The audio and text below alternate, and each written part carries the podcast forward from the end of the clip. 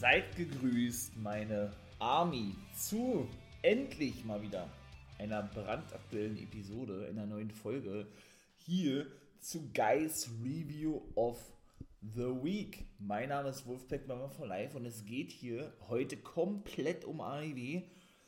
Wow. Also man muss ja wirklich ehrlich sagen und ich weiß, ich bin spät dran. AEW All In war einfach nur der Oberhammer. Es kommen jetzt auch wieder regelmäßig Episoden, regelmäßig Folgen. Und ich hoffe, ihr seid dann natürlich auch mit am Start. Also legen wir doch los mit den zwei Pre-Show-Matches, die wir bei All In gesehen haben. Und es ist wieder einiges passiert. Halte ich euch natürlich auf dem Laufenden. Werde ich euch in den nächsten Folgen ebenso noch erklären. Wird auch noch eine Special-Folge geben zu dem, dem ganzen Thema rund um CM Punk. Aber da, da werde ich später zu was sagen. Und dann würde ich sagen, starten wir doch mit der aktuellen Ivy All-In Pre-Show. Ja, es war schon wirklich nice zwischen Jungle Boy und Hook. Die beiden haben gefühlt, keine Ahnung, wie lange haben die eine Fehde? Zwei, drei Monate gehabt oder was? Das war schon nicht mehr feierlich gewesen. Beide ja, sind nun aus den Shows geschrieben, beziehungsweise hat Hook seinen FTW Championship wieder zurückgewinnen können. Das ist ja ein alter ECW-Titel, der jetzt kein regulärer Titel bei AEW ist, aber dennoch regelmäßig verteidigt wird. Warum ist das so? Denn sein Vater, Kommentator Taz, ja ebenso eh, ehemaliger ECW-Wrestler, hält die kompletten Rechte, was die Vermarktung dieses Titels betrifft.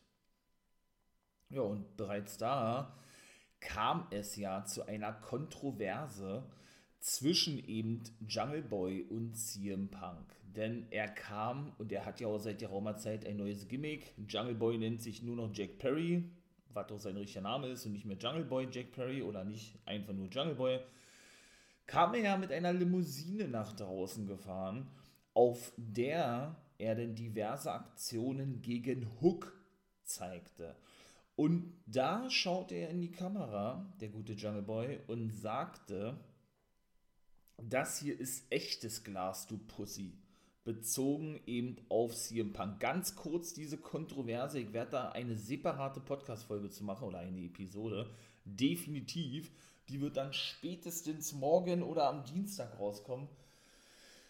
Hat es nämlich im Vorfeld von einer Collision-Ausgabe schon vor einigen, einigen Wochen beziehungsweise vor einigen Monaten, ich glaube, die Rede war von der zweiten Collision, die, die generell ähm, gestartet war, eine ja, heiße Diskussion zwischen Jungle Boy und CM Punk wo CM Punk Jungle Boy darauf hinwies, doch kein echtes Glas in Matches zu benutzen. So viel dazu, hört mal gerne in meine andere Episode rein, die wie gesagt noch folgen wird, rund um diese ganze Thematik CM Punk und Jungle Boy. Ja, was soll man sagen? Der gute Hook konnte also den, Jungle, den, den Jungle Boy, ich sag weiterhin Jungle Boy Jack Perry besiegen. Es war eigentlich auch zu erwarten gewesen, oder? Sind wir mal ganz ehrlich. Also alles andere hätte einen schon gewundert. Da muss man auch ein bisschen kritisieren, ein bisschen shooten. Das macht man ja dann doch immer mal wieder. Ich möchte jetzt nicht sagen gern, aber dann doch ja, hin und wieder mal, weil es eben meiner Meinung nach auch vonnöten ist und ich möchte eben ehrlich sein und hier alles äh, so erzählen, wie ich es eben denke. Denn es war schon leider, wie auch einige andere Matches, offensichtlich und vorhersehbar gewesen. Was nicht vorhersehbar war, da kommen wir mal zu einem Segment, war nämlich das Debüt eines, ich möchte mal sagen, ehemaligen Fulltime-Wrestlers, was da nicht mehr ist, der ist ein Comedian in Schottland jetzt und war bei Impact Wrestling bzw. TNA zwischenzeitlich wirklich eine große Nummer gewesen, weil er eben wirklich auch für gute Quoten sorgte. Die Rede ist vom guten Grado. Ich persönlich bin ja ein großer Fan vom Comedy Wrestling und da muss man ihn einfach wirklich mitzählen. Denn der gute Grado ist jetzt kein Brite, also er ist schon Brite natürlich, aber jetzt natürlich kein Engländer, sondern Schotte dahingehend, dass er eben ein Hometown-Hero gewesen ist. Aber jeder wusste natürlich, wer das ist. Und er tritt eben ab und zu nicht mehr regelmäßig als Wrestler auf. Kam nach draußen dem guten Anthony Ogogo, der seinen Vertrag verlängert hat, ehemaliger Boxer, der ist wiederum ein Engländer, und dem guten Big Show, beziehungsweise The Giant Show, wie ich ihn ja gerne nenne, oder Paul White ist ja sein richtiger Name, unter dem er eben auftritt bei AEW, um diese beiden zu helfen gegen Satnam Singh, also da haben wir so, ein kleines, äh, so, so einen kleinen Vorgeschmack gesehen, ich sage nur Riese gegen Riese und Jeff Jarrett, Jay Lethal und Som J. Dutt. Denn die hatten eine Shoot-Promo gehalten, haben London beleidigt, dann kamen die drei nach draußen, es gab einen Brawl und das war es dann eigentlich auch schon gewesen. Man dachte eigentlich, da wird ein Match stattfinden, auch mit Matt Hardy wohl als ähm, vierter Mann, der da involviert sein sollte, kam nicht zustande. Jeff Hardy durfte nicht einreisen wegen seiner ganzen Drogenprobleme in der näheren Vergangenheit was ja auch irgendwo nachzuvollziehen ist, ja. Und irgendwann muss es da eben auch mal eine Strafe geben und das ist eben die Strafe für ihn, dass er eben Wembley nicht miterleben durfte durch seine ganzen Drogeneskapaden, ne? Ja, wie gesagt, schlussendlich äh, kam es denn ähm, ja, zu dieser Probe und zu keinem weiteren Match. Und da sind wir mal gespannt, ob das wirklich ein einmaliger Auftritt von Grado gewesen ist, wovon wir mal wirklich aussehen können, oder ob er dann eventuell der, ja dann doch wieder regelmäßig, in Anführungszeichen, wie ich ja so schön immer sage, zu sehen sein wird. Aber hat mir bis dato gut gefallen. Auch Kip Saban, Anthony Ogogo und Paul White, wie, wie gesagt, waren eben die Experten in der zweistündigen Pre-Show gewesen. Auch Miro und Hobbs sind aneinander geraten. Das war jetzt aber nicht der Rede wert gewesen. Ja, die von Renee Young, beziehungsweise der guten Renee Paquette, der Frau von John Moxley, geleitet wurde. Doch, das war schon sehr gelungen muss ich sagen, absoluten Rekord aufgestellt. 84.000 Leute, so viel hat noch keine Wrestling Company, nicht mal die WWE zusammenbekommen in einem Stadion. Sie haben den Rekord gebrochen. Es ist unfassbar, was AI wieder auf die Beine gestellt hat. Jetzt sind wir schon im dritten Match. Im äh, Ring of Honor World Take Team Titelmatch. Und auch da war es genauso, wie es wahrscheinlich die meisten schon sich gedacht haben dass MJF und Adam Cole Better Than You Baby gewinnen konnten und Aussie Open entthronten. Ich muss ganz ehrlich sagen, ich feiere es natürlich, MJF und Cole, die ja auch den Main Event bestritten haben in einem AEW World Titelmatch, sind jetzt also auch Ringer von der World Take Team Champions. Es ist schon wirklich nice. Cole hat ja gesagt, das ist der letzte Titel, der ihm fehlt bei Ring of Honor. Aber es war eben hier auch offensichtlich gewesen, dass sie die Titel von OC Open gewinnen, die ja von New Japan zu AEW gewechselt sind und die wirklich regelmäßig und auch sehr stark eingesetzt werden, finde ich. War es eben leider, wie gesagt, vorhersehbar gewesen, dass sie die Titel gewinnen, um diese ganze, ich möchte mal sagen, Storyline noch ein bisschen mehr Würze zu vergeben im Main Event. Dass das überhaupt so funktioniert zwischen Adam Cole und MJF ist einfach nur überragend, was AEW da macht. Hätte wohl keiner gedacht, dass das wirklich ja, so, so eine super Combo sein wird und dass das überhaupt auch so interessant, witzig sein wird. Ne, hier Adam Cole, der den guten MJF so auf die gute Seite gezogen hat und ihm gezeigt hat, wie es ist, wahre Freunde zu haben, der aber dennoch immer wieder selber mit sich hadert ob er nicht MJF hintergeht und umgekehrt ist es genauso, da kommen wir im Main Event zu. Dann kommen wir jetzt mal endlich zu den ersten zwei Matches der Hauptshow. Ja, den Opener und auch das hat man sich fast gedacht, um die Crowds ein bisschen anzuheizen, war eben CM Punk gegen Samoa Joe gewesen. Samoa Joe ist der Ringer von der Television Champion und hat ja eine lange Rivalität mit CM Punk aus ihren alten Ring of Honor Zeiten. Beide sind doch Ring of Honor Hall of Famer mittlerweile. Es hat ja bisher, glaube ich, eine Hall of Fame gegeben, wo sechs oder sieben gleich aufgenommen wurden. Auch die Briscoes zum Beispiel. Jay Briscoe ist ja nun leider verstorben. Oder eben auch, wer ist noch damit drin in der Hall of Fame? Brian Danielson und so weiter und so fort. Ich glaube, ich glaube sogar Nigel McGuinness auch. Ich will hier keinen kein, kein Schrott erzählen, ja.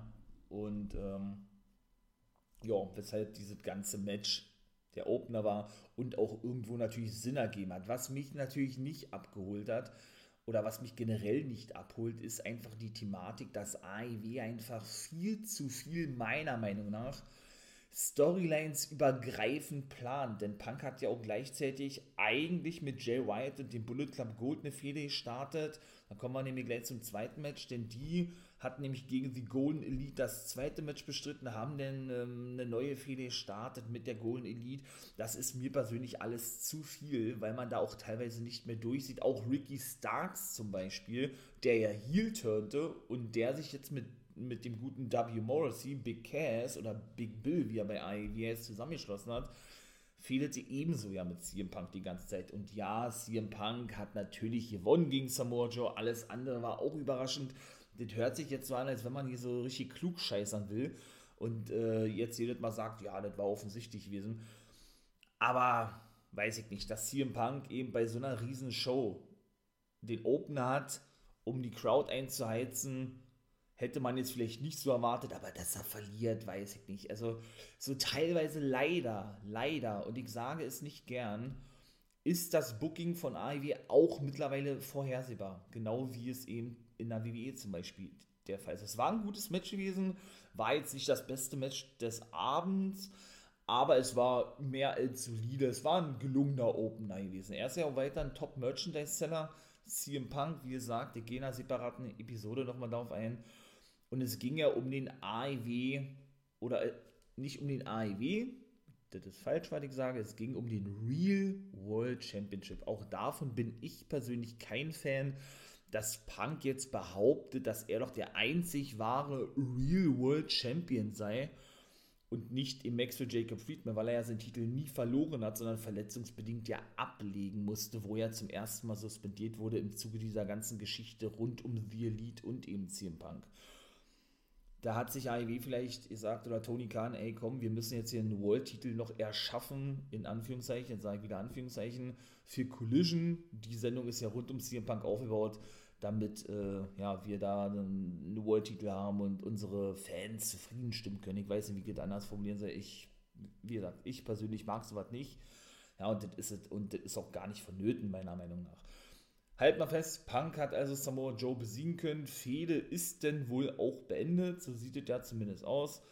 Aber ob die Fehde denn zwischen The Elite, Hangman Adam Page, Kota Ibushi, aktueller Free Agent, steht nicht mehr unter New Japan Vertrag und ihm Kenny Omega und die Bullet Club Gold beendet ist, das wissen wir wiederum nicht. Don Callis ist einer der entscheidenden Faktoren, der, ich möchte mal sagen, diese ganze Sache eigentlich ins Rollen gebracht hat. Konoski Takeshita ist ja sein neuer Schüler, weshalb er eben sich diesem anschloss und Kenny Omega seinem, ich sage jetzt mal, Ziehsohn hintergangen hat.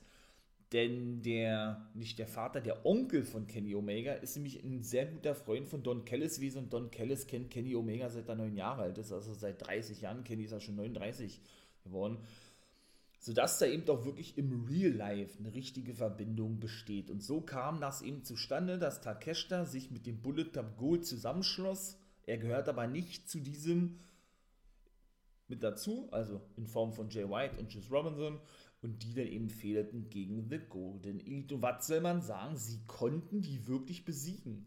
Takeshita rollte Kenny Omega. Das hätte ich zum Beispiel nicht gedacht. Also ich dachte, Bullet Club Gold und Takeshita verlieren sodass sie dann schlussendlich unter nicht gerade viel Zuschauerzuspruch, da war die Crowd sehr leise gewesen, eben sich aus dem Staub machten nach dem Einroller und dem dadurch resultierenden Sieg. Und ein verblüfften, ich möchte mal sagen, Kenny Omega zurückließen.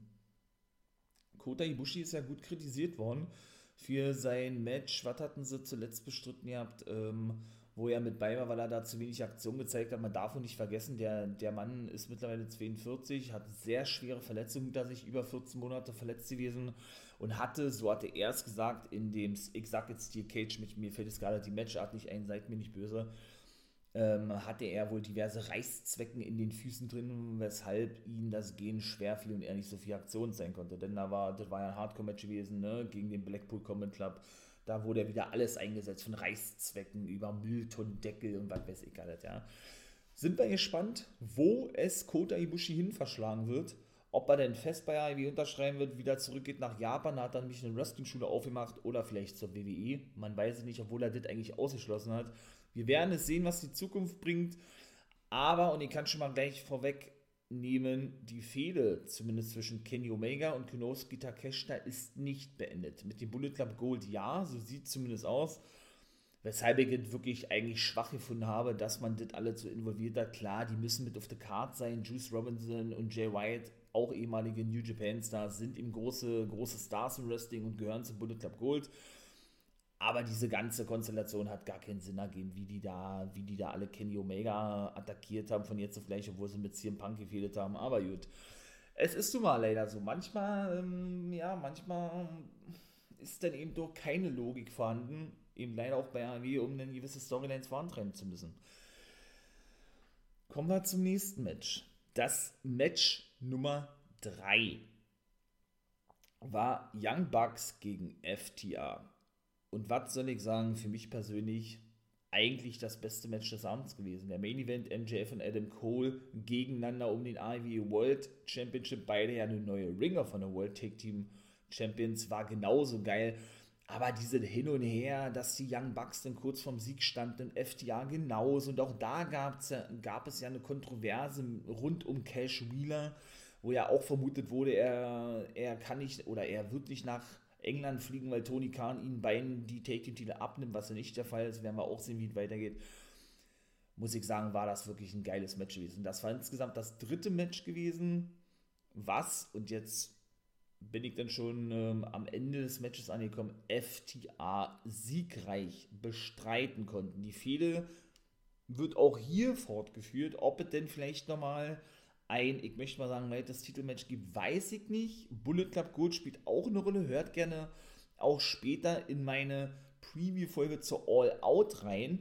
Denn, und das ist ja das Einmalige, ist, äh, ja, ist nämlich heute Nacht ebenso am Start. Nach All In folgt also All Out, weshalb sie eigentlich gleich den nächsten Rekord aufstellen, dass man binnen von neun Tagen bzw. acht Tagen zwei große Pay-Per-Views auf zwei verschiedenen Kontinenten stattfinden lässt. Und da kann ich schon mal sagen, werden wir die auf jeden Fall nicht das letzte Mal gesehen haben.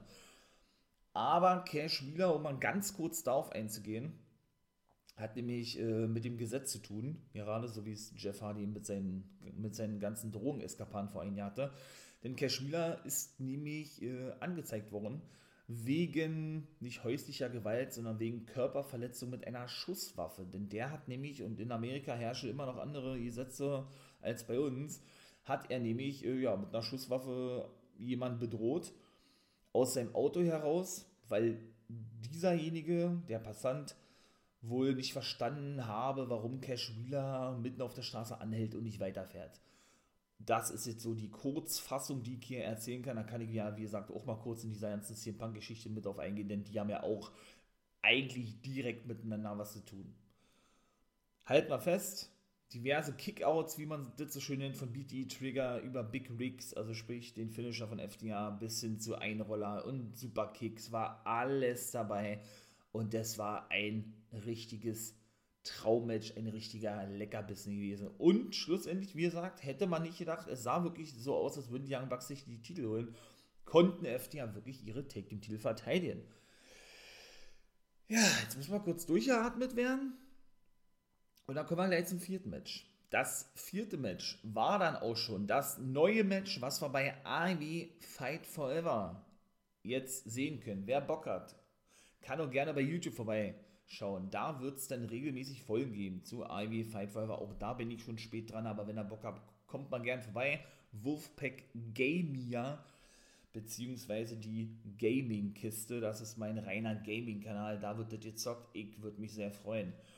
Das Stadium Stampede Match zwischen dem guten Eddie Kingston und seinem besten Freund oder einen seiner besten Freunde, Penta El Zero Miero, dem International Champion, weshalb der Titel nicht auf dem Spiel stand, komme ich auch gleich zu Orange Cassidy und dessen Best Friends Chuck Taylor und Trent Beretta. Auf der einen Seite trafen auf dem Blackpool Combat Club John Moxley, Wheeler Utah und dem Ringer von der World Champion Claudio Castagnoli und auf Proud and Powerful Santana und Ortiz. Denn die hatten wir ja nun gesehen in der letzten Dynamite vor Ivy All In. Denn da hatten sie überraschend ihr Comeback gefeiert auf der Seite der Heels, obwohl sie gut gefeiert wurden und sich eigentlich auch eher als Faces ähm, ja, verhielten und attackierten Eddie Kingston. Die haben ja alle durch diese ganze Street Credibility, äh, wir kommen von der Straße, von New York, eigentlich so eine richtig, richtig krasse, enge Verbindung. Allerdings haben sie ja, wie gesagt, nur den, den guten Eddie Kingston hintergangen, Santana und Ortiz, sodass die sich dann eben auf die Seite des Blackpool Comedy Club schlugen. Auch hier muss gesagt sein, finde ich es sehr gewagt, dass man die beiden ja, weiterhin als Team präsentiert. Jetzt, jetzt sagt man sich, warum? Die sind doch ein festes Team. Proud and Powerful, Santana und Ortiz, ja, sind sie. Aber die beiden kommen nicht mehr wirklich gut miteinander zurecht. Das hat ihr langjähriger Freund und Manager, die waren ja auch als neue LAX schon bei Impact Wrestling gewesen, Conan bekannt hier in einem Interview, dass beide sich eigentlich so krass zerstritten hätten nach jahrelanger Take-Team ähm, oder nach, nach einigen Jahren als Take-Team, so ist es richtig formuliert, sodass er eigentlich ausschließen könne, dass man sie in Zukunft noch als Take-Team sehen könnte. Der Vertrag von Santana ist ja oder läuft jetzt auch demnächst aus, der war ja sehr lange verletzt gewesen, hat auch gut an Muskelmasse zugelegt. Und der gute Ortiz war auch eine Weile nicht zu sehen, war aber ja auch ab und zu mal an der Seite, bevor er, er jetzt eine Weile Pause gemacht hat, eben als Take-Team-Partner von Eddie Kingston unterwegs man hat auch gesehen, diese Spannungen zwischen den beiden, die, die sind sich, trotzdem in dem gleichen Match standen, auf der gleichen Seite, auf derselben Seite, sind die sich schon gut aus dem Weg gegangen. Ich glaube, das war gut zu sehen gewesen. Und ich weiß nicht, ob man, ob man, ob man uns Fans damit einen Gefallen tut, die beide als Team einzusetzen, wenn sie nicht mehr zurechtkommen. Was genau vorgefallen ist, wissen wir nicht. Denn äh, es gibt schon genug Spannungen im Backstage-Bereich. Äh, so dass, äh, oder generell Backstage äh, unter den ganzen Wrestlern, so dass es, glaube ich, nicht förderlich ist, wenn man die denn auch auf längere Sicht denn da irgendwie noch zusammensteckt. Denn ich glaube, da, da könnte oder da wird, wir wollen es nicht hoffen, die ganze Situation eventuell auch noch eskalieren, was wir natürlich nicht hoffen, wie ich gerade schon gesagt habe. Ne? Ja. Und der gute Ray Phoenix, war eigentlich eingeplant an der Seite seines Bruders Penta El Romero, was aber schlussendlich ja nicht passierte, denn äh, er durfte nicht einreisen nach England. Er hatte Visa-Probleme gehabt, weshalb aus den Shows geschrieben wurde. Ich finde es wirklich schade, ja, sodass wir dann eben ja Orange Cassidy gesehen haben, dessen International-Titel für mich persönlich sowas von auf diese Card gepasst hätte, nicht in einem Singles-Match gesehen haben. Denn es ist ja lange spekuliert worden, dass Nigel McGuinness, der Kommentator von AEW, von Collision, ehemals Ring of Honor und auch in der WWE ja schon jahrelang Kommentator gewesen ist, kurz vor seinem Comeback im Ring stehen soll und er ist ja nun ein Engländer, logischerweise, in seiner Heimatstadt London gegen eben Orange Cassidy angetreten wäre oder gegen Brian Danielson, der zwar dabei war, aber kein Match hatte, weil er immer noch verletzt gewesen ist. Kam leider nicht so, Schade eigentlich. Äh, vielleicht sehen wir das in der Zukunft noch. Auch die haben eine lange Rivalität. Danielson und der gute Nigel McGuinness. Ich hätte mir gewünscht, wie gesagt, dass es eher ein Singles-Match gegeben hätte. Ivy hat andere Pläne gehabt mit Orange Cassidy als International Champion. Ich persönlich, jetzt muss ich es leider wieder sagen, und das soll mal ja nicht so ein Rumgemecker sein, aber ähm, für mich ergibt dieser ganze Namenswechsel von All Atlantic zu International Championship eigentlich gar keinen Sinn. Denn es ist ja gesagt worden, dass dieser Titel jetzt umbenannt wurde, dafür, um den internationalen Markt zu stärken. Aber sind wir ganz ehrlich, Orange Cassidy als Amerikaner tritt eigentlich überwiegend nur gegen Amerikaner an und nicht gegen, gegen Wrestler aus anderen Ländern. Was ja eigentlich keinen Sinn ergibt, was ja aber eigentlich die Storyline hinter diesem ganzen Titel ist. Nun gut. Ja, die Faces haben gewonnen gegen den Black, Blackpool Comet Club, seid mir nicht böse, wenn ich hier nicht jede Aktion äh, wiedergeben kann. Natürlich äh, brawlten die sich durchs ganze Stadion. Eddie Kingston war Backstage mit John Moxley beschäftigt, die eigentlich auch gute Freunde sind, auch ein Take-Team gewesen sind, sich sehr lange kennen. Eddie Kingston hat ja auch mit dem New Japan Strong Openweight-Titel seinen ersten, ich möchte mal sagen, Mainstream World-Titel gewinnen können. Ja, bin großer Eddie Kingston-Fan, für mich der realste Dude im gesamten Wrestling-Business für mich auch der, ja, der geilste, gehypteste und realste Typ, wie gerade schon sagte, überhaupt bei AEW. Ich bin ein Riesenfan von dem, ist, ist mein absoluter Liebling. Ähm, ja, ist jetzt gerade, nachdem er eben in Japan gewesen ist, also so, ich möchte nicht sagen auf den Höhepunkt seiner Karriere, aber denn doch schon einer der, der großen Player bei AEW. Ich würde mich natürlich freuen, wenn er mal einen AEW-Titel gewinnen dürfte. Jetzt hat er den New Japan Strong Titel gewonnen. Mal gucken, wann die nächsten Shows in Amerika von New Japan stattfinden werden. Wir werden sehen. Aktuell steht es aber noch nicht fest. Aber dieses ganze Stadium Stampede Match, was AI wieder erfunden hat, das ist schon wirklich geil. Wo man sich da durchs ganze Stadion brawlt, äh, richtig hardcore-mäßig unterwegs, alle haben hier blutet wie die Schweine, wenn man das mal so direkt formulieren darf. Und der gute, ähm, ja, der gute Orange Cassidy ist sowieso extrem krass angeschlagen, weshalb mich gar nicht wundern würde, wenn der irgendwann demnächst den Titel ver verlieren wird. Wie es nur mit Nigel McGuinness weitergehen wird, werden wir sehen. Jetzt eine kurze, kurze Aussage von ihm mal zitiert. Reiche es ihm wohl aus, so hat das, glaube ich, gesagt gehabt, am Kommentatorenpult zu sitzen und er habe nicht vor, in, den Ring zurückzukehren. Kann alles schon eine Storyline sein. Das hat sich nämlich in den Wochen und Monaten zuvor ganz anders angehört. Kommen wir zum nächsten Match.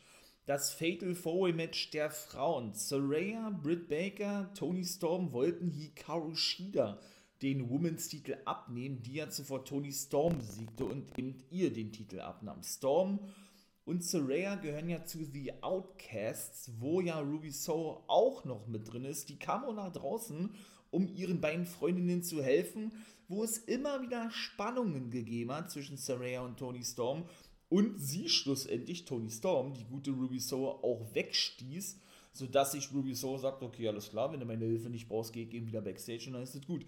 Und schlussendlich kam es denn so, wie wir es eventuell auch vermutet haben, und selbst wenn es nicht der Fall war, ist es auch nicht schlimm, dass Saraya, die ehemalige Page, wirklich neue IW Women's World Championess wurde. Was ist das bitte für eine Geschichte? Ja, Britt Baker äh, spielt sowieso keine Rolle aktuell. Klar, die ist regelmäßig zu sehen. Als Face gefällt sie mir persönlich nicht. Ich mag sie eher als Heel. Ähm, aber dennoch äh, hat sie ja nur auch wirklich schon seit, seit Monaten eine Fehler mit Saraya, wobei die Storylines muss ich leider auch sagen, in der Women's Division nicht wirklich gut ist oder gut sind bei AEW, meine persönliche Meinung, ist das wirklich eine absolute Erfolgsstory mit Saraya. Wir erinnern uns dann, fünf Jahre war sie raus, weil sie eben eine schwere Nackenverletzung hatte. Keiner hat mehr damit gerechnet, dass sie jemals wieder wresteln könnte und jetzt gewinnt sie in ihrer Heimat, vor ihrer Familie, auch noch das große Frauengold bei AEW ich finde es mega nice, auch wenn mir die ganze Storyline rund um The, The Outcasts überhaupt nicht zusagt, auch das Booking nicht gut gewesen ist, muss ich sagen, es war absolut verdient und was, hätte, was hätte man denn anderes bringen können, sind wir ganz ehrlich, als diesen Titelgewinn. Ich meine mal, wenn man schon in England ist und so eine Story hat wie Saraya, wo ja auch zwischendurch schon die Rede war, sie hat eine Aussage vom ehemaligen WWE-Arzt, ähm, einen körperlichen Zustand bezogen auf ihren Nacken von einer 98-jährigen Frau sie nochmal ein Match bestreiten kann und einen Titel gewinnen, hätte, hätte das wohl keiner gedacht. Sie kommt dann nur wirklich aus einer, ich möchte mal sagen, britischen Wrestling-Dynastie. Ihre ganze Familie war dabei, äh, ihre beiden Brüder, Vater, Mutter, alles Wrestler haben ja auch eine eigene Wrestling-Schule. Sie hat ja auch einen eigenen Film, wo ihre Biografie schon erzählt wurde, von Drain The Rock Johnson produziert. Äh, ihre Mutters ähm, Saraya Knight, äh, wahrscheinlich eine der bekanntesten Wrestlerinnen in England überhaupt, war auch mit dabei, bekam sogar noch einen Schlag von Tony Storm ab, war aber versehentlich gewesen, weshalb die natürlich auch zurückgehalten werden musste von ihrem Ehemann und von ihrer Familie, weil die eben richtig sauer war auf Tony Storm, weil dieser eigentlich Tony Storm helfen wollte.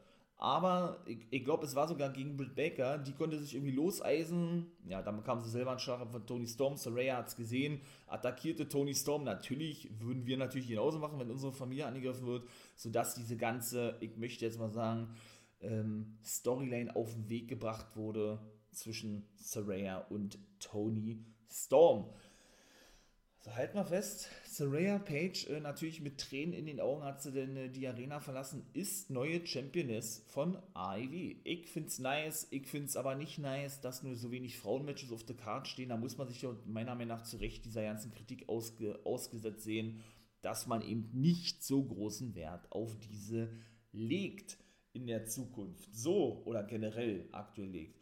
Dann sind wir schon im Coffin-Match angekommen und auch Sting mit 64 Jahren und Darby Allen waren mit auf der Card. Also diese Card war so monstermäßig krass gegen Christian Cage und dem ehemaligen Captain Charisma und Swerve Strickland. Und auch das war ein richtig gutes Match. Sie haben, ich möchte jetzt nicht wieder sagen, es war klar gewesen, dass Coffin-Match gewinnen können, Sting und Darby Allen. Aber es war schon wirklich richtig gut gewesen. Der Stinger schont sich auch selber überhaupt nicht gut. Ich meine, man Darby Allen sowieso nicht mit seinem Coffin Drop auf dem Sarg, ja. Wow, also da kannst du manchmal gar nicht hingucken. Äh, der Bengel, was der für Aktion einsteckt, der wird irgendwann mal so Probleme haben, generell mit dem Laufen. Äh, wir wollen es nicht hoffen, aber boah, das ist so heftig, die Aktion von Darby Allen. Für mich wirklich mit John Moxley eigentlich der härteste Typ bei AEW, was Hardcore-Matches betrifft und generell Aktionen, die man als Wrestler zeigen kann. Unfassbar heftig. Wow.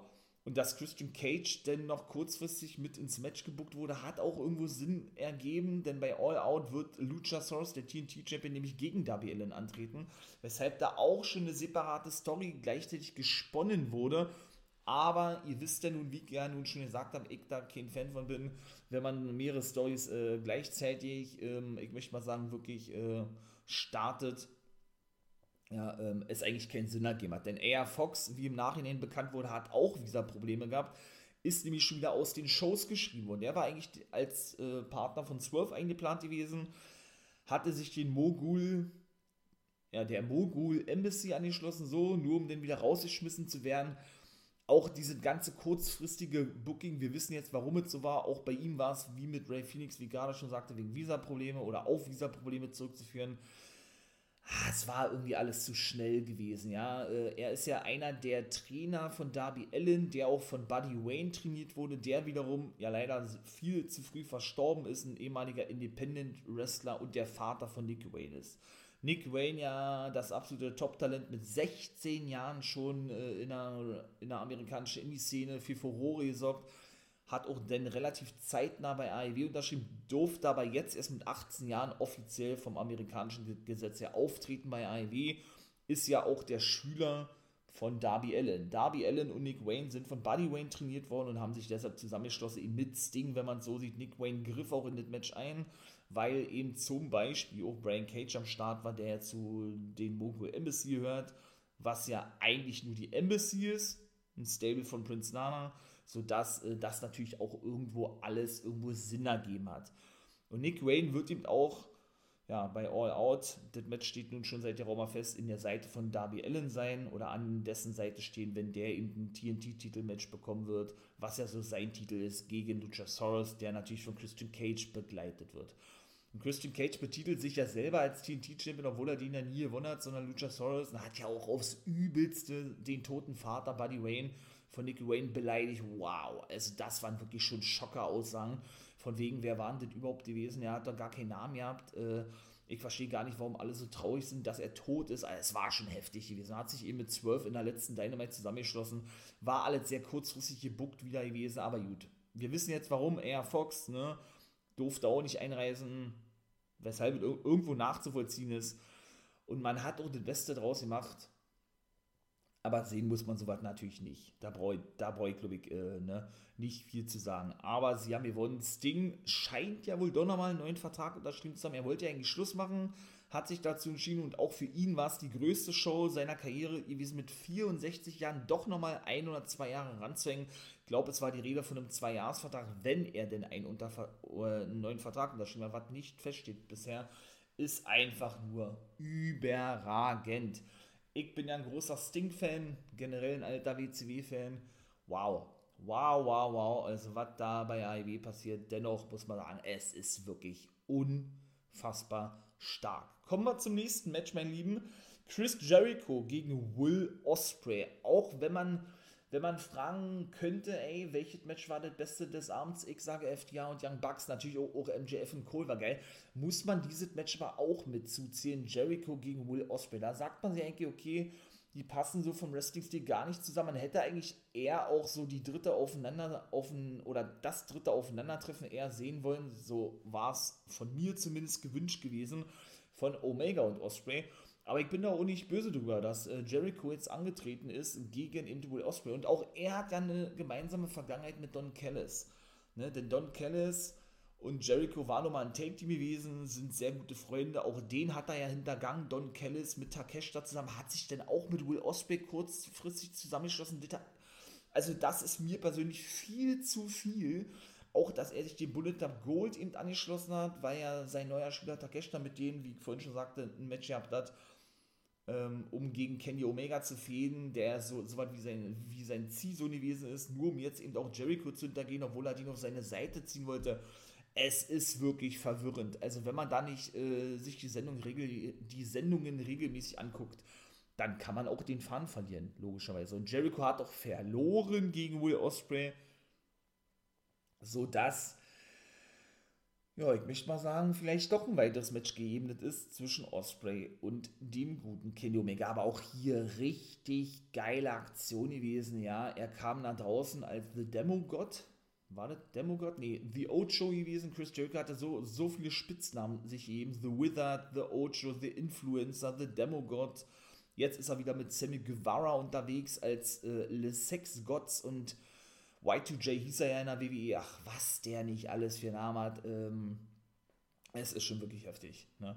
Also, das muss man wirklich sagen, der hat sich wieder mal so komplett neu erfunden und er wollte ja der Don Kellis Family beitreten, was dann auch nicht funktionierte weil Don Kellis eigentlich dachte, er tritt ihn nicht bei. Jericho sagte dann doch ja und Kellis hatte aber schon ein Bild ähm, malen lassen, möchte ich mal so sagen, wo er den Kopf von Jericho in den Händen hält und Jericho das Bild dann eben zu Gesicht bekam, was Kellis nicht mehr wollte und schlussendlich da auch die, diese Story eingeleitet wurde und Kellis eben doch gegen seinen langjährigen, langjährigen Freund Jericho vorging.